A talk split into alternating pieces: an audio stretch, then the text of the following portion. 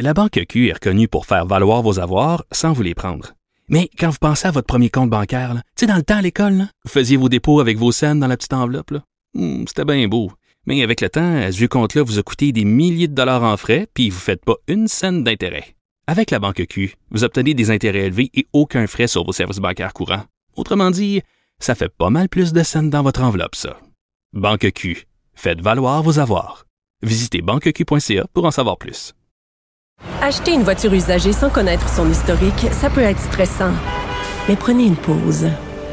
Et procurez-vous un rapport d'historique de véhicule Carfax Canada pour vous éviter du stress inutile. Carfax Canada. Achetez l'esprit tranquille. Cube Radio. Guillaume Lavoie. Il connaît tous les dessous de la politique. Une entrée privilégiée dans le Parlement. Là-haut sur la colline. Guillaume Lavoie.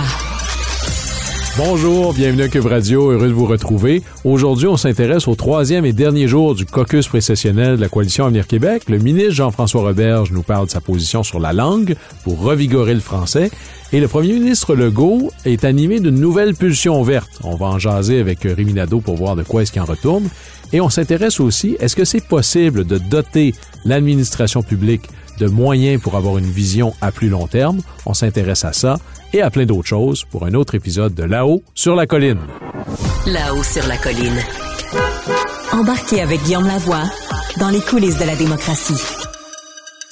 C'est le moment de notre rendez-vous quotidien avec Rémi Nadeau, qui est chef du bureau parlementaire à Québec pour le Journal de Québec et le Journal de Montréal. Bonjour Rémi. Salut Guillaume.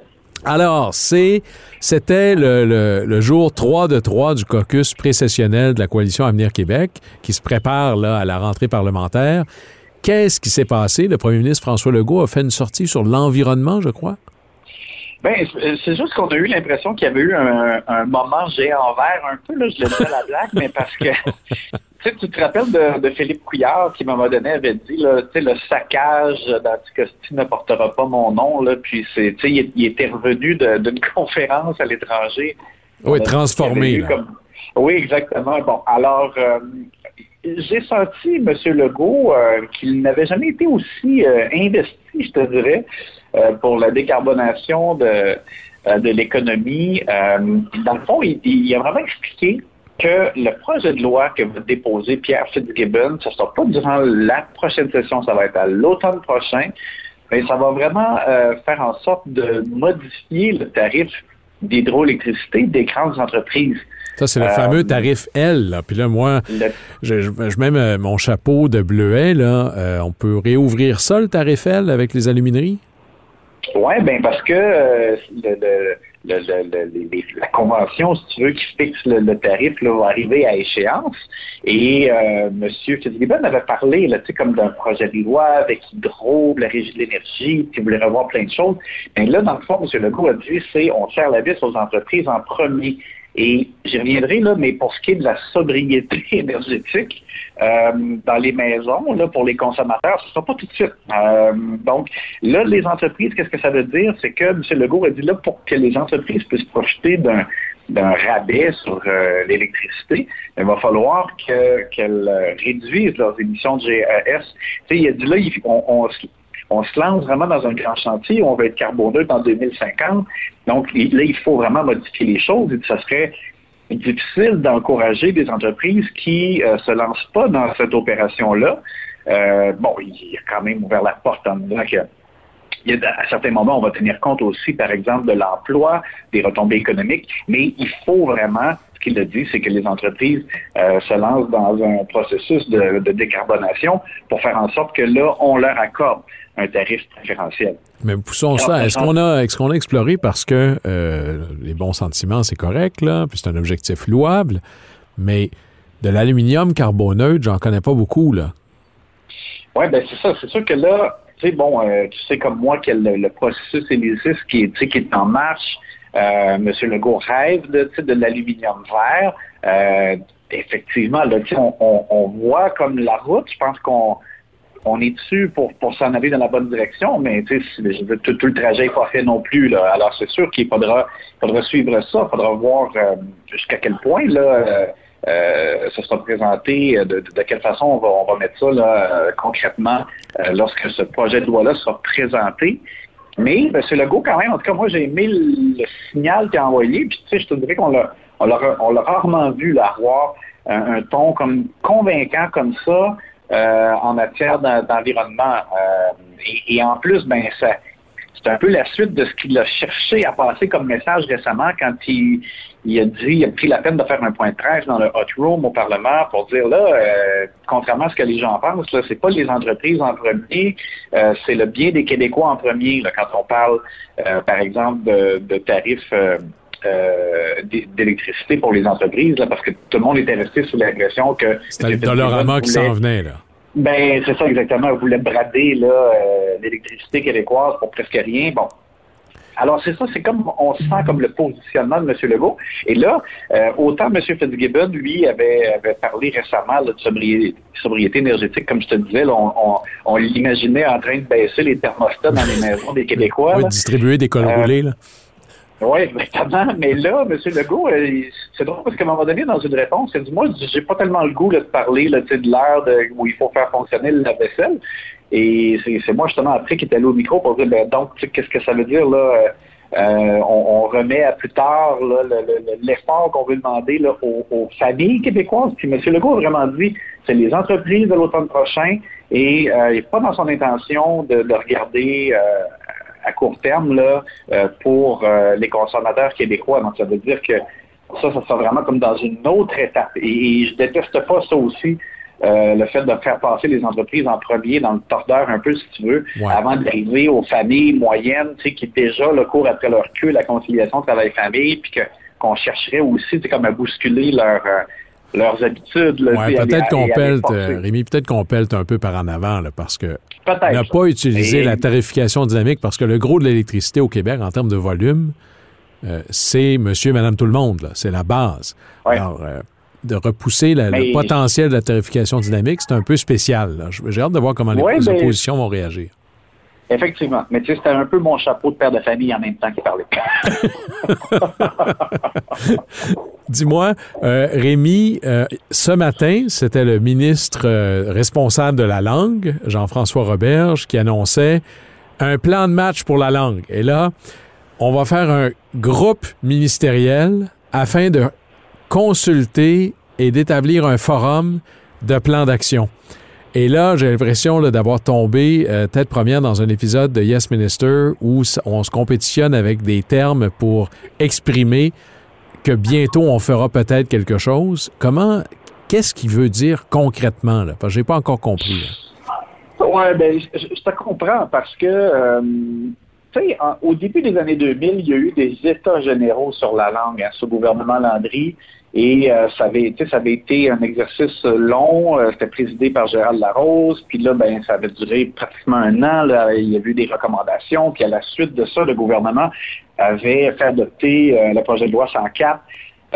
puis on avait créé l'Office québécois de la langue. Puis bon, il y avait des changements législatifs qui avaient été apportés. Là, c'est comme si le gouvernement Legault prenait ça à l'envers, c'est-à-dire qu'il a, déjà fait adopter euh, la réforme euh, de la charte de la langue française, euh, la, loi 96 de Simon Jean Barrette.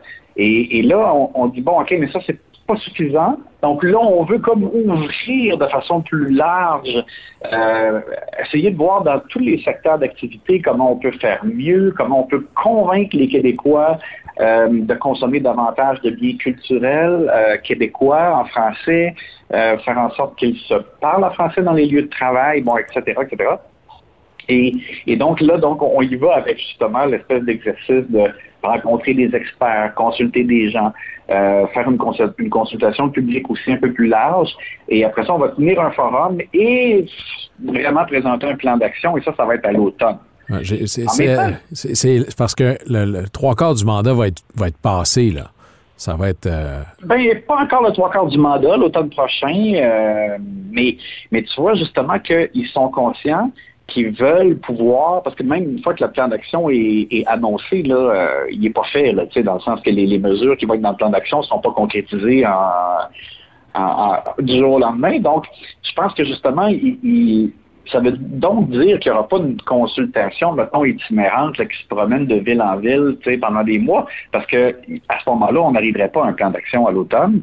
Moi, je pense qu'ils sont conscients qu'ils doivent au moins avoir la chance de livrer des choses dans la deuxième moitié de mandat pour montrer qu'ils ont posé des gestes de plus euh, que la loi 96 et espérer, mais là, on verra, essayer de de commencer un petit renversement de tendance ou de, de qu'on voit que, que, le déclin de la langue française cesse dans certains indicateurs, comme par exemple la langue de consommation ou euh, la langue au travail. C'est des, endroits où on peut peut-être espérer au moins voir euh, le déclin là, euh, cesser. Oui, mais Rémi, je t'entends dire éventuellement, peut-être espérer voir. Ça n'a pas l'air, ça pas ancré dans voici ce qui va arriver, là. Non, non, non, c'est ça, c'est sûr. Puis, tu sais, quand on a posé des questions, nous, on a, eu l'occasion de faire une entrevue avec M. Roberts hier, notre bureau parlementaire. Et tu vois, moi, par exemple, je soumettais des idées et M. Roberts disait, ben, je veux pas te dire euh, qu'on va faire ça ou que, ça semble une bonne idée parce qu'il disait, je veux consulter avant.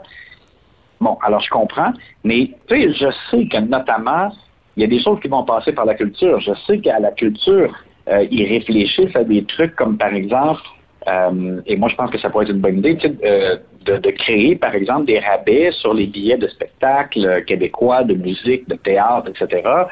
On a vu pendant la pandémie, pour aider les diffuseurs et les artistes, on faisait en sorte que quand ils ne pouvaient pas avoir les salles pleines, ben, il y avait une compensation, un peu comme pour des bancs vides.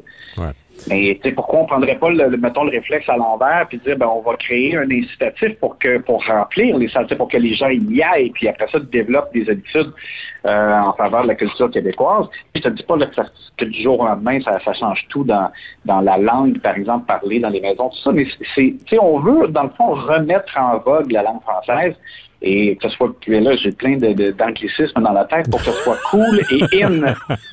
ben, comme, tu sais, on va dire au, ministre, ben, we'll see, hein, comme dirait RBO. That's the life. Rémi Nadeau, d'abord, ça a été un plaisir euh, d'avoir ce rendez-vous quotidien avec toi. Merci beaucoup. Je rappelle, tu es chef du bureau parlementaire à Québec pour le Journal de Québec, le Journal de Montréal. Bon week-end. Ben, merci et le plaisir partagé. J'ai bien aimé échanger avec toi, Guillaume, mais euh, au plaisir. Bye bye. La Banque Q est reconnue pour faire valoir vos avoirs sans vous les prendre. Mais quand vous pensez à votre premier compte bancaire, tu sais, dans le temps à l'école, vous faisiez vos dépôts avec vos scènes dans la petite enveloppe. Hmm, c'était bien beau.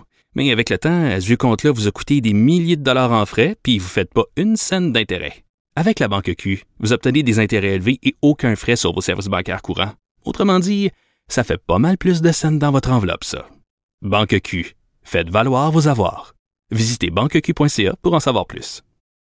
Acheter une voiture usagée sans connaître son historique, ça peut être stressant. Mais prenez une pause. Et procurez-vous un rapport d'historique de véhicule Carfax Canada pour vous éviter du stress inutile. Carfax Canada. Achetez l'esprit tranquille. Guillaume Lavoie. Il décortique les grands discours pour nous faire comprendre les politiques. Là-haut sur la colline. Alors, dans notre objectif d'enrichir cette conversation nationale, encore faut-il savoir où on s'en va, comment on fait pour se préparer. Et bien trop souvent, les diverses administrations publiques et les gouvernements sont aux prises avec l'urgence du moment. Comment est-ce qu'on fait pour anticiper la prochaine vague, se préparer aux transformations sociales, technologiques? Eh bien, il y a à tout le moins une unité au sein du gouvernement fédéral dont c'est la mission, dont c'est la vocation voir venir combien et comment le monde va changer et faire des recommandations aux différentes euh, unités du gouvernement sur comment est-ce qu'on devrait se préparer ou à tout le moins quels seront les enjeux. Et je parle ici d'un truc qu'on connaît peu qui s'appelle Horizon de politique Canada, qui est dirigé par Mme Christelle van der Elst, dont c'est la directrice générale. Bonjour, Mme van der Elst. Bonjour. Merci beaucoup d'être avec nous ah, parce que vous êtes une des personnes qui a peut-être un des emplois les moins bien connus, peut-être les plus euh, particuliers au sein de l'ensemble de l'administration publique au Canada. Vous faites de la prospective. Alors, pour ceux qui sont moins familiers, d'abord, qu'est-ce qu'Horizon euh, de politique Canada et qu'est-ce que la prospective?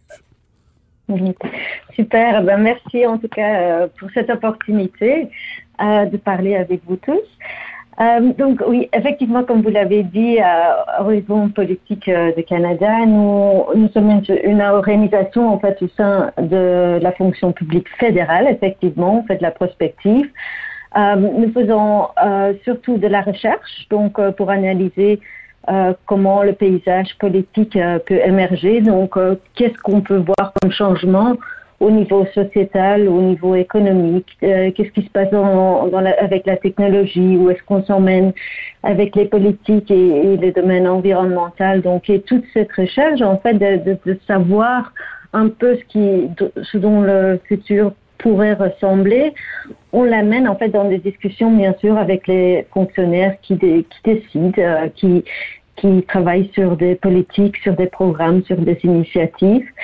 Et à part ça aussi, nous faisons euh, beaucoup de support euh, aux autres administrations, aux, agences et aux départements pour eux-mêmes euh, construire leur capacité de prospective. En fait, donc nous ne sommes vraiment pas les seuls à faire du travail de prospective au sein du fonction publique euh, fédérale, mais nous fonctionnons vraiment comme un point central pour cette prospective. On regarde surtout les thèmes qui traversent différents domaines politiques et nous faisons donc du support aux autres.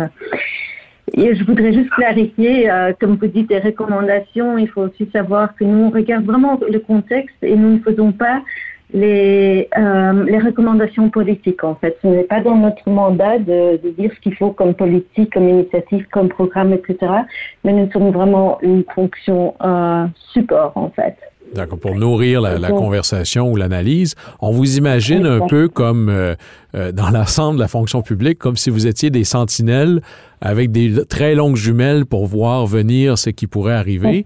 Ma question, c'est quel est votre horizon? Combien loin, parce qu'on est entre la frontière de voici oui. ce qui va arriver dans trois mois ou la science-fiction, quel est votre horizon de temps pour voir ce fameux futur? Il est combien loin le futur pour vous? Oui.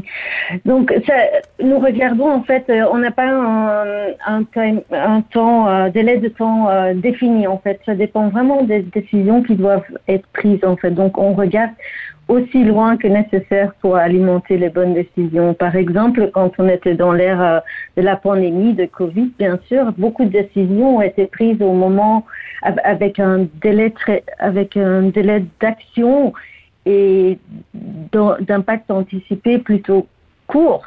Euh, nous, nous faisions surtout la prospective euh, sur qu'est-ce qu'on peut voir dans six mois, euh, dans 12 mois, dans 18 mois, à quoi on peut s'attendre en fait. Euh, c'est quoi les, les tendances euh, qui pourraient venir au niveau ou les incertitudes qu'on pourrait voir dans la société à cause de la pandémie pour qu'on puisse commencer à, à, réfléchir. Donc, à court terme, pour vous, c'est 6, 8, 10, 18 mois. Euh, plus long terme, oui. ce serait quoi? Jusqu'où vous vous permettez de voir? Parce que le futur, ça peut changer, oui. ça peut changer beaucoup, là. Effectivement, on a aussi des projets, par exemple, où on regarde beaucoup plus loin. Quand, quand on a regardé la convergence bionumérique, par exemple, c'est vraiment l'idée où euh, les systèmes techno les systèmes digitaux et les systèmes biologiques commencent à, à, à, venir à converger ensemble. Donc, on voit ça dans la technologie biologique, dans la santé, etc. Mais il y a beaucoup d'autres domaines et d'industries comme l'alimentaire, etc., qui pourraient être affectés par ça dans le futur. Et là, c'est vraiment, on peut voir qu'il y a certains impacts qui viendront euh, plutôt dans le court terme, mais on réfléchit vraiment est-ce que, à, à, comment est-ce que la société pourrait en fait changer, c'est quoi les risques, etc. Euh, de, de, cette convergence. Et là, on peut regarder effectivement beaucoup plus loin aussi. Donc, euh, on, on, travaille vraiment sur un portfolio. Nous, nous, sommes une des organisations en fait qui avons le plus la possibilité en fait de regarder beaucoup plus long terme euh, et à travers différents euh, chantiers ou de domaines euh, politiques en fait. Donc, donc, on s'attend à ce qu'on le fasse qu'on regarde longtemps aussi, c'est quoi les grands changements que les autres personnes ne pourraient pas regarder. Parce Alors, essayons d'illustrer ça, essayons d'illustrer ça de manière très concrète pour les gens qui nous oui. écoutent. Donnez-nous mmh. deux, trois exemples de choses sur oui. lesquelles vous avez travaillé qui, qui représentent une réalité qui s'impose ou qui va s'imposer concrètement dans la vie des Canadiens. Là. Oui. Donc, euh, un, des sujets dont on a beaucoup, beaucoup travaillé, ça vous étonne pas, c'est l'économie digitale. Donc, euh, c'est quoi la prochaine euh, économie digitale? Qu'est-ce que ça veut dire en termes du futur du travail? Comment est-ce que ça change en fait le futur de la valeur économique? Donc, on a regardé tout ça. Et ça, par exemple, ces études-là, de comment l'économie change, le travail change, et comment l'argent achète, pour ainsi dire, euh, la croissance économique change avec euh, la digitalisation de l'économie. On utilise ça, par exemple, pour après regarder est-ce que nos politiques euh, sociaux de, support ou est-ce que, comment est-ce que nos politiques de, du travail ou les politiques de la croissance économique, etc., euh, sont euh, encore les bonnes en fait ou est-ce qu'il faut revoir un peu comment les, politiques? Donc par exemple, quand on réfléchit à quel est le futur euh, du travail, donc en termes de par exemple l'automatisation ou l'endroit où les gens y travaillent ou quel métier ils font, euh, on, euh, avec AI, comment ça joue en fait dans, dans, la disparition et la création de nouvelles fonctions, on peut déduire de là des, des conversations sur euh, le besoin de, de, re, euh, de. De repenser euh, l'infrastructure sociale autour de ça. je, résume un peu. On avait une société de, de salariés. Nous sommes passés à une société de plus en plus de travailleurs autonomes. Comment est-ce qu'on doit repenser l'infrastructure sociale, les programmes sociaux pour coller à la nouvelle réalité? C'est un peu ça, là. Oui, exactement. Et donc, on prend, par exemple, du coup, on travaille avec les, les ministères qui, sont responsables de ces politiques et avec les scénarios, en fait, de comment le, futur il est en train de changer et de ce qu'on peut, à quoi on peut s'attendre, hein.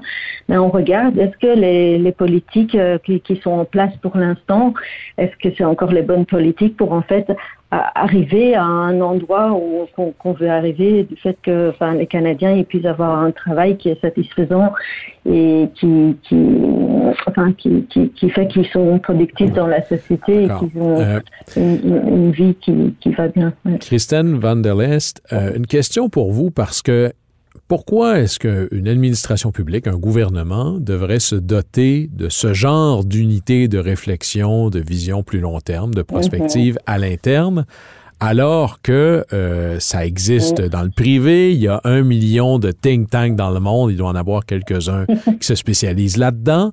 Euh, pourquoi est-ce qu'un gouvernement devrait se donner ça comme un service interne plutôt que de juste faire affaire avec un think tank qui pourrait être plus spécialisé sur un domaine particulier.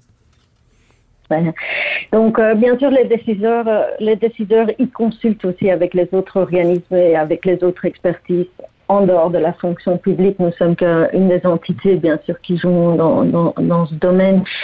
Euh, je pense toutefois que c'est important euh, d'avoir la capacité interne, en fait, pour, pour des raisons très simples.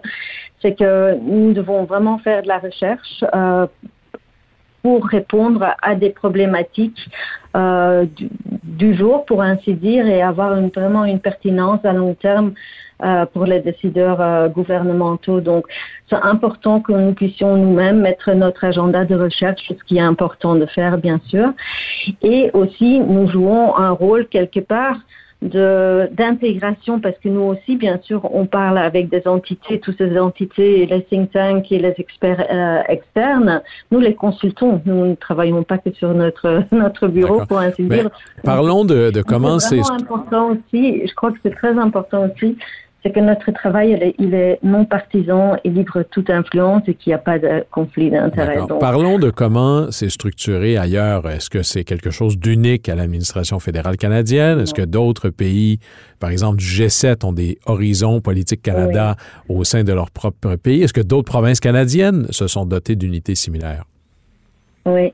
Donc en fait, il y a, il y a beaucoup de pays. Hein. En fait, il y a, les, pays ils développent de plus en plus cette capacité. Donc euh, le Canada a une très grande capacité euh, de prospective et est vu comme un leader euh, mondial dans la prospective en fait.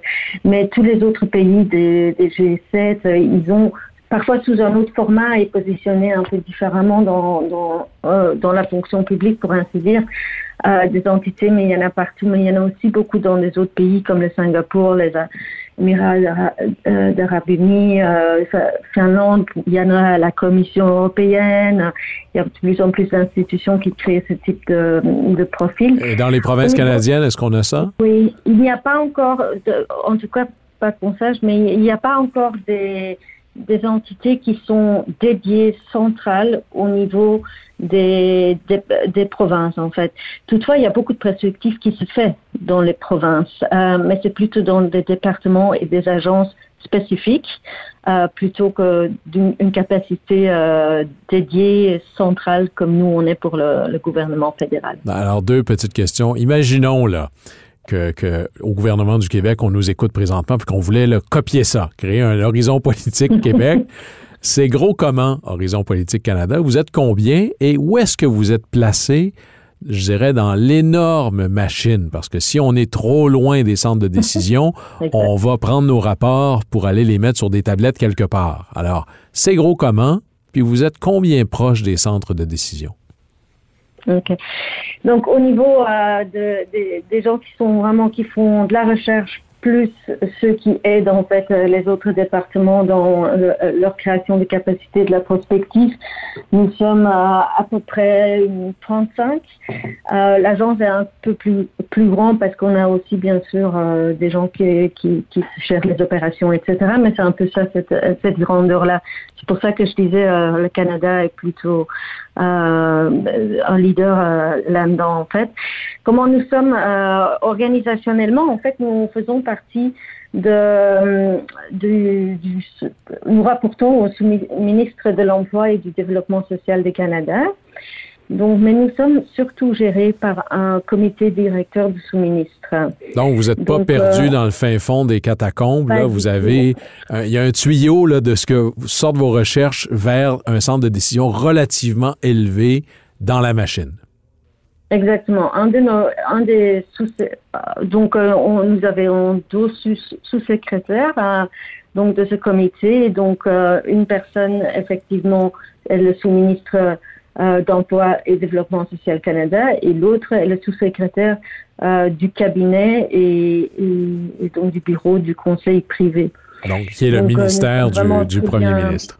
Alors, Christelle Van der Elst, vous êtes directrice générale de Horizon de Politique Canada. On vous imagine avec de longues jumelles installées sur la, la palissade du gouvernement fédéral pour voir venir les enjeux sociaux et économiques qui s'en viennent. Il y a là quelque chose d'intéressant et probablement d'essentiel pour ce qu'on essaie de faire ici, enrichir la conversation nationale.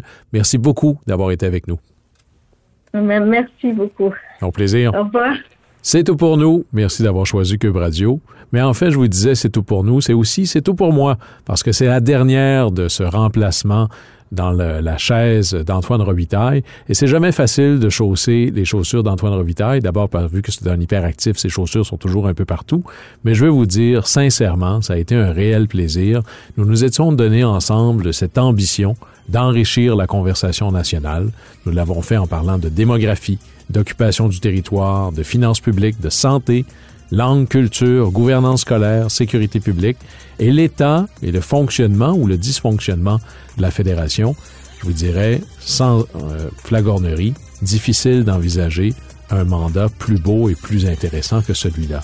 Alors, je vous laisse au bon soin à partir de lundi de Antoine Robitaille, qui sera de retour, notamment avec son œuvre particulièrement utile, sinon essentielle, d'analyser les choses en mettant la Constitution au cœur du schéma d'analyse. Et j'en profite pour remercier aussi toute l'équipe. D'abord, Rémi Nadeau, qui était notre chroniqueur quotidien pour cette émission, qui lui va poursuivre avec Antoine, mais aussi ceux qui sont les chevilles ouvrières de cette émission. Charlie Marchand, Tristan, Joanie, Jessica, qui rendent ça possible. Alors je vous dis un grand merci et au plaisir.